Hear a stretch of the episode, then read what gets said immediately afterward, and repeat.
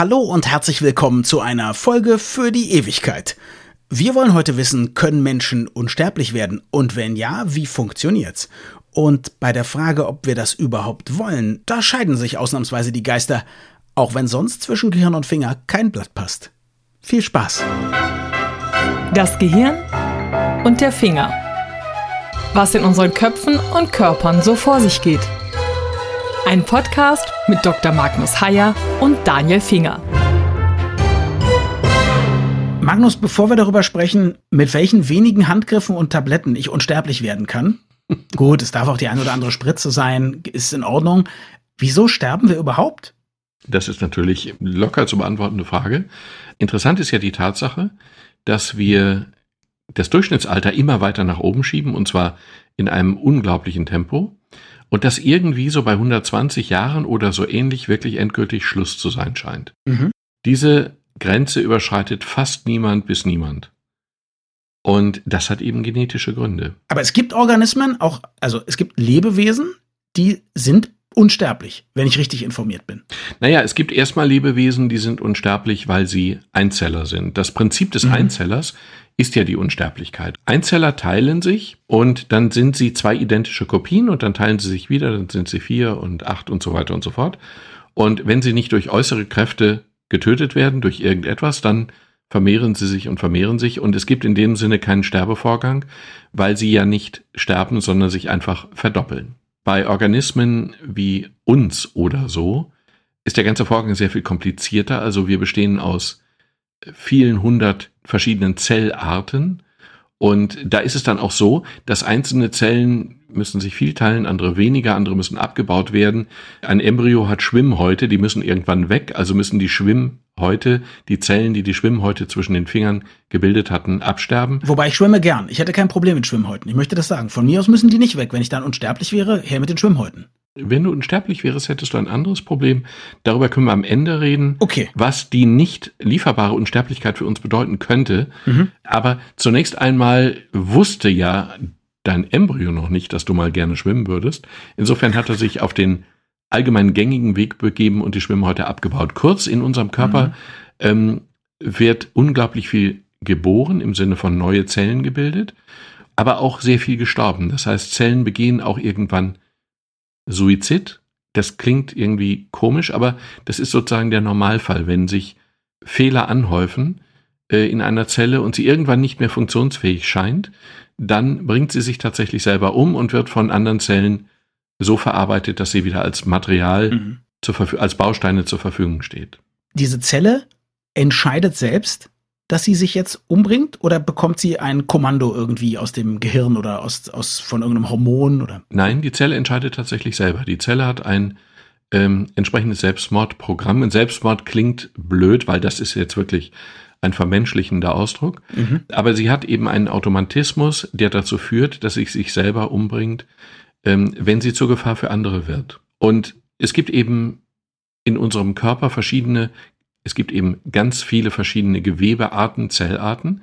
Und es gibt eben Zellen, die werden nicht sehr alt, die haben eine sehr hohe Austauschrate, die leben nur tagelang, wie zum Beispiel Zellen im Darm. Es gibt Zellen, in der Haut, die leben Wochen bis Monate, im Knochen, die leben viele Jahre, Muskeln leben noch viel länger und zum Beispiel Hirnzellen, Herzzellen, Schweißdrüsenzellen äh, leben sogar im Prinzip ein Leben lang, ein Leben lang, unser Leben lang. Mhm. Und ich wollte dich gerade fragen, ist da, ist da wirklich Schluss? Kann man sagen, sobald man einen Mehrzeller hat, sterben die alle? Komischerweise eben nicht. Es gibt ein paar Organismen, bei denen ist das anders. Es gibt einen Süßwasserpolypen, ähm, der hat habe ich gelesen, drei Stammzelllinien. Er ist also sehr schlicht zwar, aber er ist kein Einzeller, sondern er ist ein Vielzeller und ein Vielzeller auch mit verschiedenen Zellarten. Und bei ihm ist es so, dass er tatsächlich nicht stirbt. Der lebt ewig. Wir haben einerseits einen gezielten Selbstmordmechanismus in Zellen, wenn sie funktionieren. Mhm. Wenn dieser Selbstmordmechanismus nicht funktioniert, es gibt eine Zellart, die hat diesen Selbstmordmechanismus nicht, das sind Krebszellen. Und da wird auch gleich klar, dass Unsterblichkeit ein großes Problem ist. Unser hochkomplexer Organismus funktioniert, weil sich Einzelzellen sozusagen dem Gesamtorganismus unterordnen. Zellen, die krank sind, machen sich selber weg. Zellen, die krank sind, werden von anderen Zellen eliminiert. Zellen können sich eine bestimmte Anzahl von Malen teilen und dann hört es auf. Das funktioniert alles nur im Interesse des Gesamtorganismus. Und wenn dieser Vorgang nicht mehr funktioniert, wie zum Beispiel bei Krebszellen, dann wuchern die, weil sie sich immer weiter teilen, die haben diese Hemmung überhaupt nicht. Sie wuchern auch immer weiter, wenn sie Defekte haben. Sie wuchern auch immer weiter, wenn sie über Gewebegrenzen hinweggehen, was normale Zellen nicht tun würden. Die hören auf, sich zu teilen, wenn andere Gewebe im Weg sind, was ja auch sinnvoll ist. Und insofern wachsen Tumorzellen einfach immer, immer weiter. Es klingt für mich so, als ob man sagt, ja, naja, irgendwie ist es auch ganz gut, dass unsere Zellen sterben. Guck mal, Krebszellen sterben nicht und die sind ja böse und so. Aber Krebszellen sind doch nicht die ganz normalen Zellen, die wir sonst auch haben, oder? Und äh, du hast ja gerade erzählt, dass einige Zellen, Schweißdrüsen zum Beispiel, die werden ja nicht alle, ich habe noch nie von Schweißdrüsenkrebs gehört, auch wenn es vielleicht gibt, ist ja nicht so eine häufige Krebsart. Das heißt, äh, offensichtlich ist es ja nicht automatisch so, wenn eine Zelle lange lebt, muss sie uns auch Schaden bringen. Ähm, es kommt aber ein Faktor hinzu, nämlich der, dass wir in jeder Zelle einen Mechanismus haben, der uns eine gewisse Menge von Teilungen erlaubt und dann nicht mehr. Zellen haben Gene. Gene sind in Form von Chromosomen gebündelt. Und diese Chromosomen haben jeweils so, sogenannte Telomere an, Enden, an ihren Enden. Das ist eine Art von Schutzkappen am Chromosomenende. Mhm. Oder wie bei Schnürsenkeln. Das Ende eines Schnürsenkels hat ja auch immer so eine kleine Schutzkappe. Und wenn dieses Ding weg ist, frisselt's auf. Und dann ist der, dann kriegst du den Schnürsenkel auch nicht mehr durch das Schnürsenkelloch. Genau, und das will man bei Chromosomen nicht haben. Das ist nachvollziehbar. Das will man bei Chromosomen nicht haben. Und deswegen hat man tatsächlich diese Schutzkappen. Und diese Schutzkappen werden aber, Zellen teilen sich eine Zelle wird alt, sie wird durch eine neue ersetzt, die wird alt, wird durch eine neue ersetzt. Das führt dazu, dass wir eben funktionierende Zellen haben. Aber irgendwann ist diese Teilungsmöglichkeit erschöpft. Äh, und zwar dadurch, dass diese sogenannten Telomere, diese Schutzkappen, immer kleiner werden, immer kürzer werden. Und wenn sie eine gewisse Länge unterschreiten, kann die Zelle sich nicht mehr teilen. Und in diesem Moment ist diese Zelle ein Problem, weil sie alt ist und weil sie nicht mehr funktioniert. Äh, und wir hatten doch vorhin gesagt, dass die Zellen erkennen, oh, ich bin nicht mehr gut, ich bringe mich mal um. Das scheint da ja nicht zu funktionieren. Nee, diese Zellen sind dann einfach alt und diese Zellen können auch ein Entzündungssignal aussenden und das Immunsystem über alle Maßen strapazieren. Und dieser Vorgang, dass eine Zelle nur ein gewisses Alter erreichen kann und dann stirbt, beziehungsweise einfach nicht mehr funktioniert und nicht stirbt, dieser Vorgang ist in unseren Genen verankert, in jeder Zelle, die wir haben, außer in Zellen, die wir zur Fortpflanzung brauchen und außer in Krebszellen zum Beispiel. Aber in den anderen Zellen ist dieser Vorgang vorhanden und der führt dazu, dass wir tatsächlich am Ende irgendwann sterben. Und der ist wahrscheinlich die Ursache dafür, dass wir wenn alles gut läuft, 120 Jahre alt werden und dann ist wirklich Schluss. Jetzt fallen mir zumindest natürlich theoretisch gleich mehrere Möglichkeiten ein und die sind bestimmt auch allen Leuten, die sich damit beschäftigen, schon vorher eingefallen, wie man das reparieren könnte. Also man könnte zum Beispiel die Kappen erneuern oder man könnte die Zellen ersetzen, was der Körper von selbst möglicherweise nicht macht. Oder man könnte zumindest für unsere zukünftigen Kinder irgendwie die Gene so verändern, dass die Kappen so viel dicker sind, dass sie doppelt, dreifach, vierfach so lange leben können wie heute. Warum ist das noch nicht gemacht worden? Man kann es auch viel leichter machen, theoretisch. Ähm, die Dinge heißen Telomere und es gibt einen Stoff, der heißt Telomerase. Und dieser Stoff Telom Telomerase zum Beispiel, ähm, den findet man im Süßwasserpolypen, dem potenziell unsterblichen Tier. Potenziell heißt übrigens, ähm, dieses Tier kann ums Leben kommen, wenn es gefressen wird, natürlich. Klar. Aber es stirbt nicht an Altersschwäche. Es ist potenziell unsterblich. Wenn nichts passiert, wenn es schön gefüttert wird, dann überlebt es ewig. Und dieses Tier hat eben Telomerase. Und diese Telomerase ist ein Stoff, der die Telomere vor Verkürzung schützt. Nichts also ist naheliegender, als Telomerase einzunehmen oder in die Zellen zu bringen oder durch Viren in die Zellen zu transportieren und dort wirken zu lassen und die Schutzkappen dann eben sich automatisch reparieren zu lassen. Jetzt wundert's mich, wenn das bekannt ist, warum gibt es kein Geschirrspülmittel mit Telomerase? Warum gibt es kein Haarshampoo mit Telomerase? Würde sich verkaufen wie geschnitten Brot. Naja, oder Tabletten mit Telomerase oder irgendwas mit Telomerase. Das Problem ist, die Wissenschaftlerin, die das erforscht hat, Elisabeth Blackburn, die dafür den Nobelpreis 2009 bekommen hat, hat es genannt, es ist eine Art von Ritt auf der Rasierklinge. Sie meint damit, dass wir auf der einen Seite sterblich sind, was wir nicht wollen, dass wir auf der anderen Seite aber, wenn wir in diesen Prozess zum Beispiel durch Telomerase eingreifen, was wir theoretisch auch wirklich könnten, direkt eingreifen, dass wir dann das komplizierte Gleichgewicht von Zellen, die sich selber korrigieren, die für andere Platz machen, nicht mehr kontrollieren können. Und dass die Wahrscheinlichkeit, dass wir dann sehr schnell an einer Krebserkrankung versterben, sehr, sehr groß ist. Also die Sterblichkeit hat eben auch einerseits mit Überlebensfähigkeit zu tun, das ist, es klingt jetzt bescheuert, aber ich bin Bienenzüchter, wir sprachen bei Gelegenheit schon mal darüber. Und bei den Bienen ist es auch so, ein kranke, eine kranke Biene macht Platz für andere. Mhm. Eine kranke Biene verlässt den Stock, obwohl sie dann stirbt. Der gesamte Organismus Bienen, also die Gesamtheit der Bienen eines Volkes, funktioniert nur, weil die einzelnen Bienen bestimmte Aufgaben übernehmen und wenn sie dem nicht mehr gerecht werden können, den Stock verlassen. Mhm. Würden sie das nicht tun, würde der Stock irgendwann überquellen von Bienen, die keine Funktion mehr haben und nicht mehr lebensfähig sein. Aha. Und so ist es im Körper eben auch. Wenn wir mit Telomerase herumexperimentieren würden, dann würden wir wahrscheinlich die Lebenserwartung mit ganz viel Glück erhöhen aber mit ganz, mit weniger viel Glück drastisch verkürzen.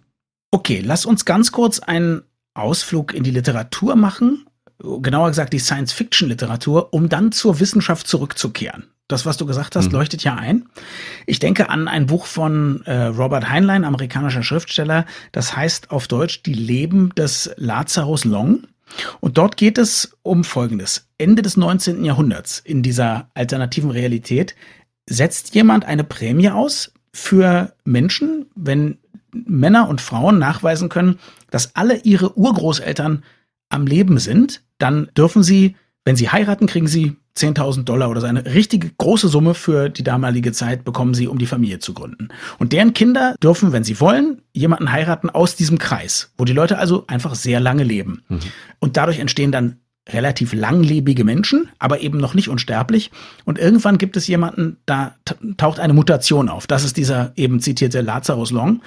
Und der muss schon alle paar hundert Jahre in eine Verjüngungsklinik, wo man also bestimmte Dinge repariert, aber er hat zumindest die Anlagen, scheinbar ewig zu leben. Wie lange weiß man nicht. Und das Buch geht dann darum, dass er nach drei oder viertausend Jahren total lebensmüde geworden ist und sich eigentlich möchte er sterben. Er möchte sich nicht nochmal verjüngen. Und weil er eben auch so ein ein großartiger geschichtlicher Zeuge ist, ähm, holen ihn seine sozusagen Ur-Ur-Urenkel mehr oder weniger unfreiwillig aus dem aus dem Obdachlosenheim, in dem er nun sein Leben beenden möchte, und verjüngen ihn unfreiwillig und machen dann irgendwann einen Deal mit ihm, wenn sie es finden, ihm etwas zu geben, einen Sinn im Leben, etwas Neues, ein Abenteuer, was er noch nicht erlebt hat nach seinen paar tausend Jahren, dann bleibt er bei ihnen und wenn es ihnen nicht gelingt, dann lassen sie ihn endlich in Frieden sterben. Und mhm. es gelingt natürlich, sonst wäre es kein Science-Fiction-Roman. Ja.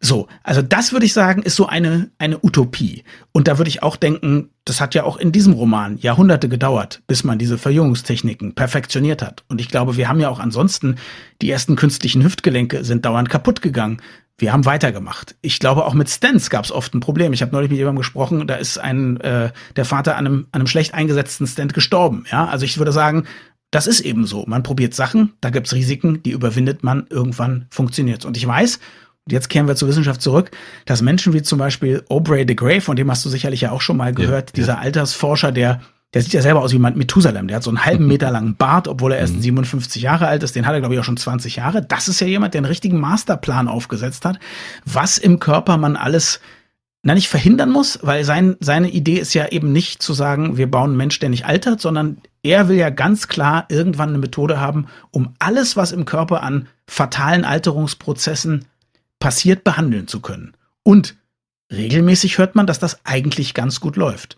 Schade wäre es, wenn das nicht mehr zu unseren Lebzeiten kommt. Aber wie beurteilst du das? Du hast gerade von dieser Nobelpreisträgerin gesprochen, die aber sagt, ach, eigentlich, eigentlich muss man Platz machen. Äh, das ist eine Philosophie, mit der ich mich schwer anfreunden kann. Nein, nein, nein. Wieder, wieder kann ich mich auch schwer mit anfreunden. Ein kleiner Teilwiderspruch. Der, der direkte Eingriff in diesen Vorgang, diese Zündschnüre, die dann irgendwann zur Explosion führen oder zum Untergang. Es ist ja gar nicht klar, warum das so funktioniert. Es ist offensichtlich tief in uns drin und es kann auch sein, dass am Ende es sozusagen zu teuer ist, energetisch zu teuer ist, all die Defekte zu reparieren oder dass das Immunsystem einfach überfordert ist oder dass man einfach Energie lieber in die Fortpflanzung steckt, als ins Immunsystem steckt, um immer weitere Reparaturen vorzunehmen und dass dann irgendwann es einfach sinnvoller ist, den Organismus sterben zu lassen. Sinnvoller von welchem Standpunkt aus betrachtet? Du hast jetzt gerade gesagt, energetisch sinnvoll. Das klingt so wie, es müsste 10 Millionen Euro würde es kosten, mich zu verjüngen. Da würde ich aber sagen, das ist es wert. Nein, nein, das ist es nicht. Die Evolution ist äh, ein kühler Rechner insofern. Erfolgreich ist der, der sich am Ende fortgepflanzt hat, möglichst konsequent.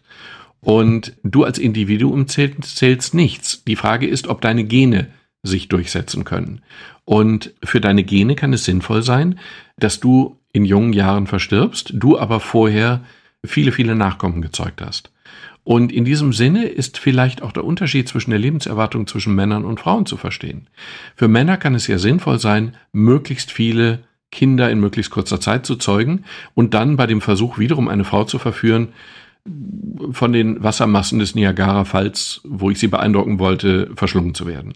Für eine Frau, die in ein einzelnes Kind sehr viel mehr Energie und Zeit investiert, ist der Vorgang ein ganz anderer.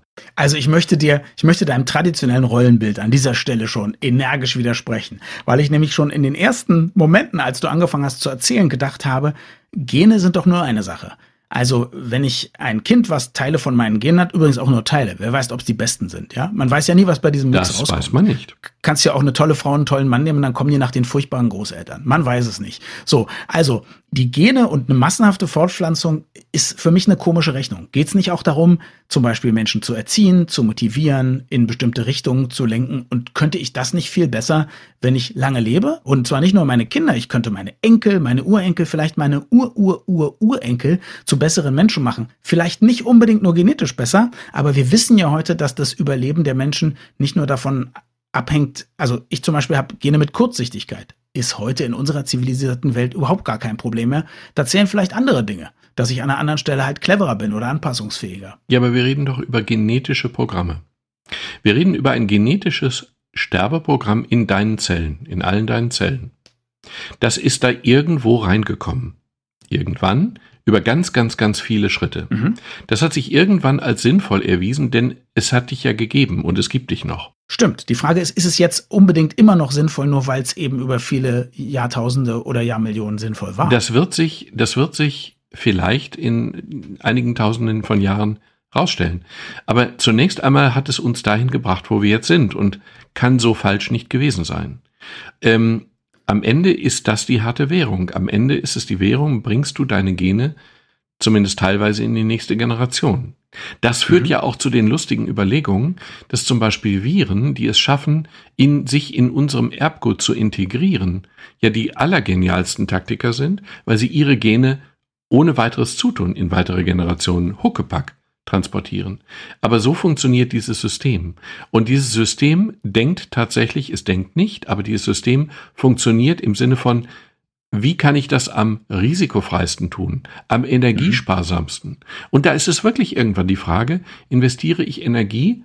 Nicht die Frage im Sinne von, man entscheidet aktiv, was tue ich, sondern was hat sich als gut erwiesen? Investiert das System viel Energie in die Fortpflanzung oder eben eher in die Erhaltung des Einzelorganismus? Und da ist die Fortpflanzung häufig das sinnvollere System. Diese Nobelpreisträgerin, Elizabeth Blackburn, hat einerseits davor gewarnt, Telomerase zu versuchen, in diesen Kreislauf, in diesen offensichtlich sehr komplizierten und von uns ja noch nur in kleinsten Teilen verstandenen Kreislauf einzugreifen. Andererseits hat sie aber Beobachtungen gemacht mit einer Kollegin, einfach Beobachtungen gemacht, die beeindruckend sind. Man kann die Länge dieser Telomere nämlich messen. Mhm. Vielleicht ist es ein wenig komplizierter und die reine Länge dieser Telomere, dieser Schutzkappen, ist nicht der einzig entscheidende Faktor, aber ist zumindest ein mitentscheidender Faktor. Und dann hat sie die Länge gemessen bei einer Gruppe von Frauen, eine Gru Gruppe von Frauen, die Kinder hatten mit chronischen Krankheiten, mit bedrohlichen chronischen Krankheiten. Mhm. Und das sind dann eben Frauen, die unter einem sehr, sehr maximalen und sehr, sehr dauerhaftem Stress stehen. Und dann hat sie wirklich festgestellt, dass dieser extreme Stress dieser Frauen wirklich zu einer messbaren Verkürzung eben dieser Telomere führt. Und damit vermutlich auch zu einer messbaren Verkürzung der Lebenserwartung. Und es kann nicht sein, also dass auch die kürzeren Telomere entweder eine Begleiterscheinung sind von Stressgenen oder möglicherweise auch einen Einfluss darauf haben, wie stressresistent man ist? Es mag sein, dass das nicht ganz so einfach ist, wie jetzt dargestellt. Mhm. Aber es scheint trotzdem so zu sein, dass das der Weg ist oder zumindest ein Weg, in dem sich unterschiedliche Lebenserwartungen begründen lassen. Also wer wenig Stress hat, lebt länger. Wer weniger Stress hat, lebt länger, beziehungsweise wer lernt, mit diesem Stress umzugehen, wer diesen Stress nicht als bedrohlich empfindet. Mhm. Der, also wer das lernt quasi auf fast zellulärer Ebene. Ja, das, äh, das ist ein, das wäre ja eine ganz und gar erstaunliche Tatsache. Wenn ich also in einer chronischen, unvermeidlichen Stresssituation bin und die mein Leben verkürzt, das überrascht mich nicht. Dass das auf zellulärer Ebene passiert, überrascht mich schon ein wenig. Dass ich eingreifen kann, dass ich eingreifen kann durch die Art der Verarbeitung dieser Situation, überrascht mich sehr. Und dass ich ferner, und das sagt sie sehr ausdrücklich, durch entsprechende Studien gedeckt, dass man tatsächlich das Faktoren wie Schlaf oder Sport oder Ernährung oder Stress tatsächlich die Telomerase-Länge beeinflussen und ich das dann tatsächlich messen kann, überrascht mich schon sehr. Also es ist eine Banalität, wenn man so will, dass Sport das Leben verändert, dass regelmäßiger Schlaf das Leben verändert, dass gesunde Ernährung das Leben verändert. Das wissen wir. Aber möglicherweise haben wir hier einen der oder den entscheidenden Schalter gefunden, der dafür verantwortlich ist. Und das finde ich schon sehr beeindruckend. Erstens ist es ja nicht falsch, nur weil es eine Banalität ist. Und zweitens ist es ja unglaublich spannend zu gucken, wie der Mechanismus genau funktioniert. Das machen wir an vielen anderen Stellen ja auch. Genau.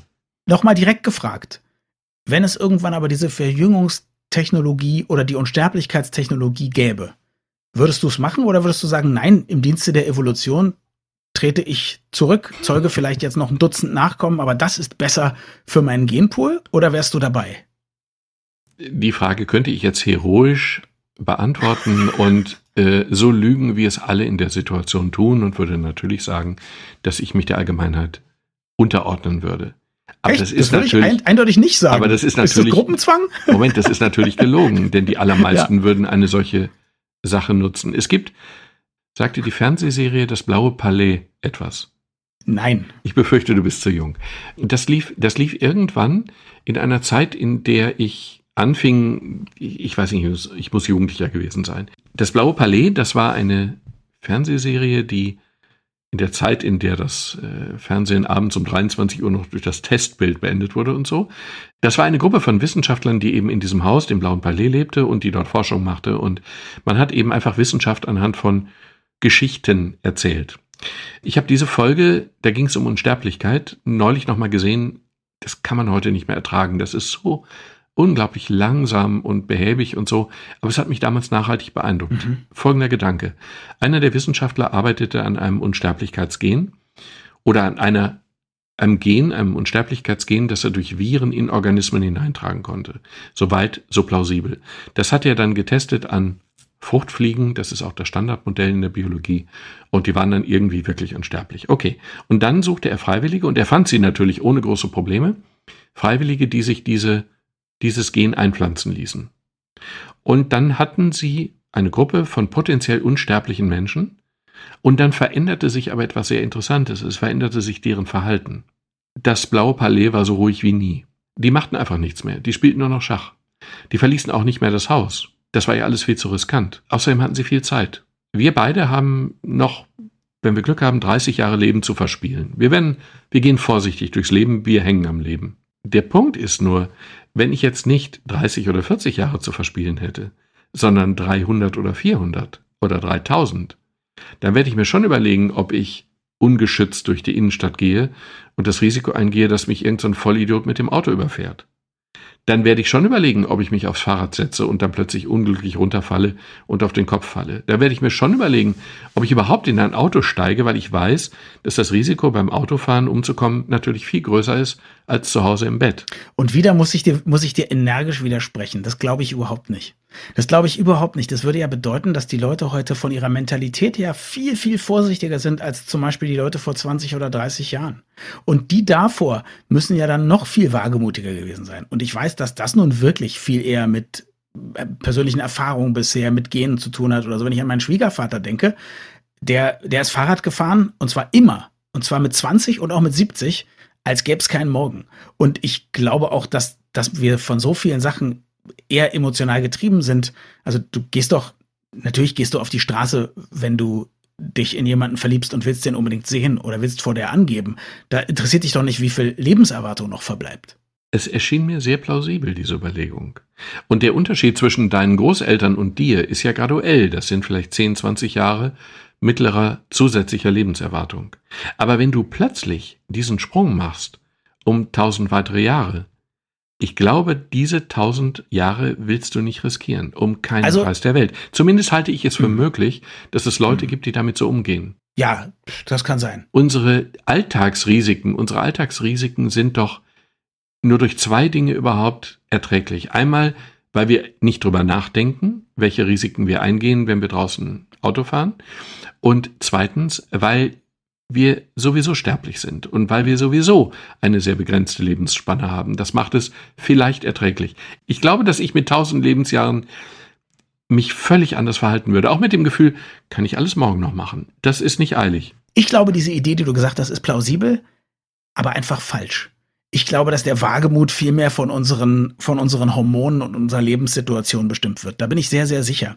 Und es gibt eine zweite Idee, die immer wieder gesagt wird, dass wenn wir nicht wissen, dass unsere Lebenszeit begrenzt ist, wir gar keine Motivation hätten. Ne? Memento mori, denke an den Tod, nur deshalb machst du was. Und ich würde sagen, das stimmt auch überhaupt nicht. Ich habe lange nicht an den Tod gedacht, als ich mit zwölf angefangen habe, irgendwelche Bücher zu schreiben, die ich nie fertig geschrieben habe und so.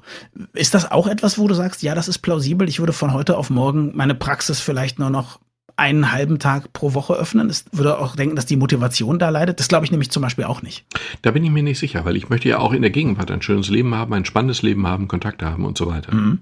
Ich könnte mir aber eben vorstellen, dass ich Risiken weniger eingehen würde. Das könnte ich mir schon vorstellen. Mhm.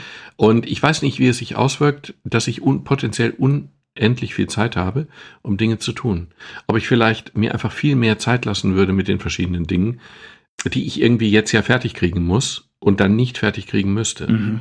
Kann ich nicht beurteilen. Aber die Überlegung grundsätzlich fand ich durchaus interessant. Ich glaube, dass jemand, der potenziell unsterblich ist, bei genauerem Nachdenken dazu kommt, dass er auch deutlich mehr Angst um sich selber hat. Mhm. Es wäre logisch. Er hat mehr zu verlieren. Lass uns noch konkreter werden. Morgen kommt die Pille an, die dich tausend Jahre alt werden lässt. Was änderst du sofort? Die erste Frage ist ja erstmal, nehme ich die Pille? Ach so. Die Frage kann man sich ja durchaus stellen. Ich würde aber eine Sekunde über eine Sache nachdenken. Habe ich die Möglichkeit, meinem Leben irgendwann ein Ende zu bereiten? Ja, jederzeit. Du hast mit dieser Pille erwirbst du auch das Recht, es jederzeit schmerzfrei zu beenden. Dann würde ich die Pille natürlich nehmen. Mhm. Ich glaube, jeder andere auch. Jeder, Aha. der nicht des Lebens müde ist. Und dann, ja, Hättest du dann Angst? Weil ich würde denken, wow, yeah, ich lebe ewig. Ich bin aber eh ein Angsthase, muss ich sagen. Ich hätte eh jetzt schon kein Bungee-Jumping gemacht. Ich, ich weiß es nicht, aber ich glaube, mein Leben würde sich verändern. Ich glaube, äh, ich würde vorsichtiger werden. Ich glaube, ich würde gewisse Dinge, ja, ich würde nicht mehr mit dem Fahrrad zur Arbeit fahren. Weil es einfach zu riskant ist. Weil ich kreuze an mehreren Stellen eine Straße. Ich möchte doch nicht tausend Jahre meines Lebens einfach wegwerfen. Ich würde schon aber 20 oder 30 sein. ist kein Problem? 20 oder 30 ist schon problematisch genug, ich trage einen Helm. Aber äh, 2000 ist eine andere Nummer. Interessant ist übrigens die Tatsache, dass diese Vorstellung des ewigen Lebens ja in der Regel eher als Fluch immer empfunden wird und nicht als Segen. Also äh, die Gestalten in den verschiedenen Mythen, also von dem jüdischen Ahasver bis zum fahrenden Holländer oder so, das sind ja alles Verfluchte. Das sind keine Gesegneten. Das sind Verfluchte, die verflucht sind, bis zum jüngsten Tag auf der Erde zu wandeln. Mhm. Und die alles versuchen, um diesem Fluch zu entgehen und dann irgendwann der Geborgenheit des Todes äh, sich äh, überantworten zu können und es nicht können. Das ist schon interessant, warum das Fluch mhm. ist, was wir heute eigentlich als Segen empfinden würden. Und wahrscheinlich ist beides zu kurz gesprungen. Wahrscheinlich ist die Fluchvorstellung falsch, aber die Segensvorstellung wahrscheinlich auch.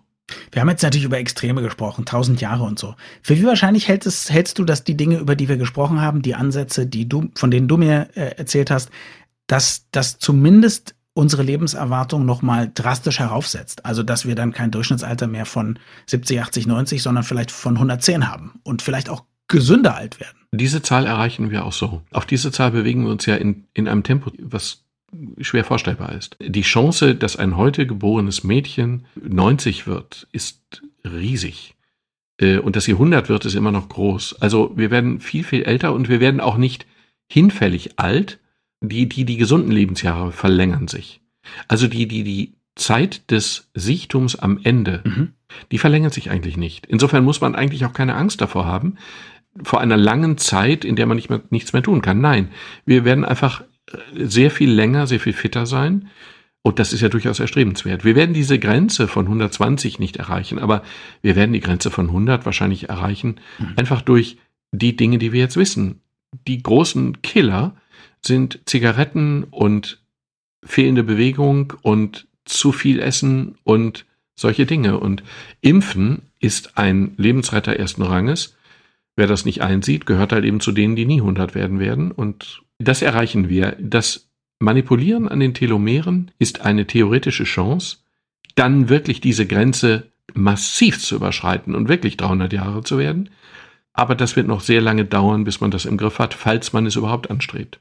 Also ich bin überzeugter Methusalem-Apostel. Du bist Methusalem-Skeptiker. Kann man, glaube ich, so sagen. Das heißt, du willst. Du willst. Ich will unbedingt, ich will unbedingt. Wir haben beide uns ja auch schon mal darüber unterhalten in diesem Podcast, dass wir beide auch das sehr komisch finden, die Vorstellung, irgendwann tot zu sein und das eher nicht möchten. Deswegen habe ich auch gedacht, du bist, wärst eben auch einer dieser äh, Methusalem-Apostel. Aber ich muss eins sagen, eins beruhigt mich. Also sozusagen leben zu wollen, hat ja auch immer damit zu tun, dass man vielleicht dann doch eben Angst hat vor dem Tod. Und ich habe neulich eine, eine sehr liebe Freundin von mir getroffen, die jetzt 97 Jahre alt ist, die nach ihrer ersten Karriere mit mir zusammen nochmal studiert hat und dann auch promoviert hat. Und die hat mir jetzt gesagt, sie hat überhaupt keine Angst vor dem Tod. Sie hat jetzt seit einiger Zeit das Gefühl, jetzt ist es auch gut. Sie ist damit im Reinen. Sie hat ein langes Leben gehabt und es wäre auch in Ordnung. Und deswegen denke ich, wenn wir dann, wenn ich 97 bin, du bist dann, glaube ich, schon über 100, dann werden wir uns im Podcast nochmal darüber unterhalten, wie wir es dann sehen. Ich kann mir vorstellen, dass sich das dann noch deutlich verändert, was dann möglicherweise mehr an uns liegt als an dem aktuellen Stand der Forschung. Danke fürs Zuhören und bis zum nächsten Mal. Wir freuen uns immer über Feedback an mail.gehirnfinger.de.